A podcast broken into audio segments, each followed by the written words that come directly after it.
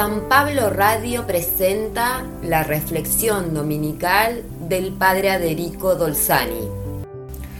Nos vamos acercando a la Navidad y podemos perder la calma y la serenidad en los preparativos y los festejos de estos días. Hoy el Evangelio nos guía en la preparación con el testimonio de Juan Bautista, que es el mismo que todos estamos llamados a dar a lo largo de nuestra vida ser testigos de Cristo. La predicación y el bautismo que Juan administraba en el vado de Betabara o Betania del Jordán alarmó a las autoridades de Jerusalén que envían una comisión de sacerdotes y levitas.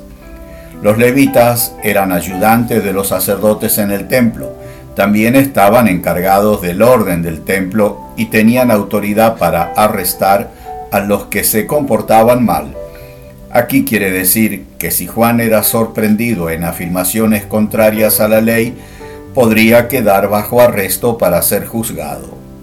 Se trata de una comisión indagatoria y Juan se dio cuenta y responde siempre con firmeza y claridad a las preguntas, utilizando solo las palabras necesarias, ni una de más.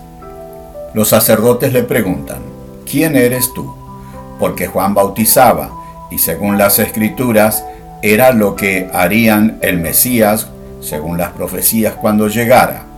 Por eso Juan confesó y no ocultó nada, pero dijo claramente, yo no soy el Mesías.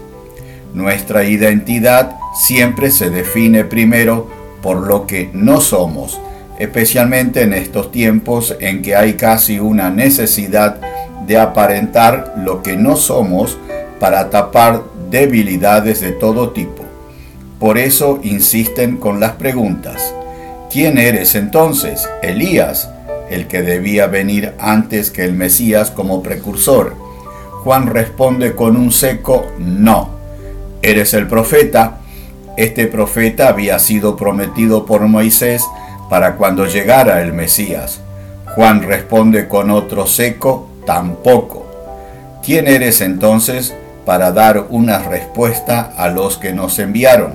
Juan responde, yo soy una voz que grita en el desierto.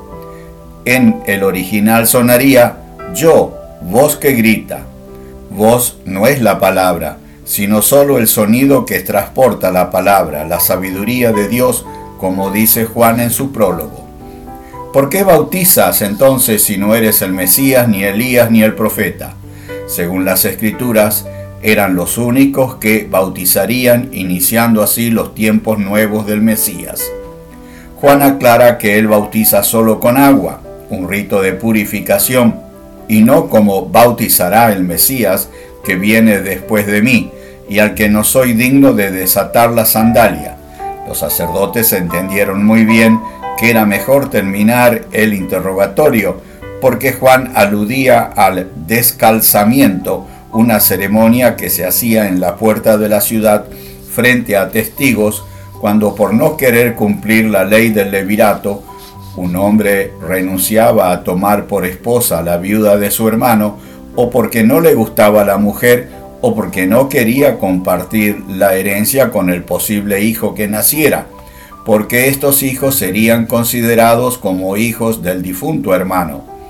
Si uno renunciaba y otro tomaba su lugar, lo descalzaba frente a testigos y ocupaba su lugar. Pero Juan da a entender que Yahvé es el esposo de Israel y que las profecías anunciaban que llegaría el momento en tiempos del Mesías en que Israel, la esposa infiel, sería purificada de la corrupción de sus autoridades, como había profetizado Oseas. Juan declara que él no es el esposo que vendrá. Hoy Juan nos dio su mensaje. Él dio testimonio de la luz porque tenía la luz en sí.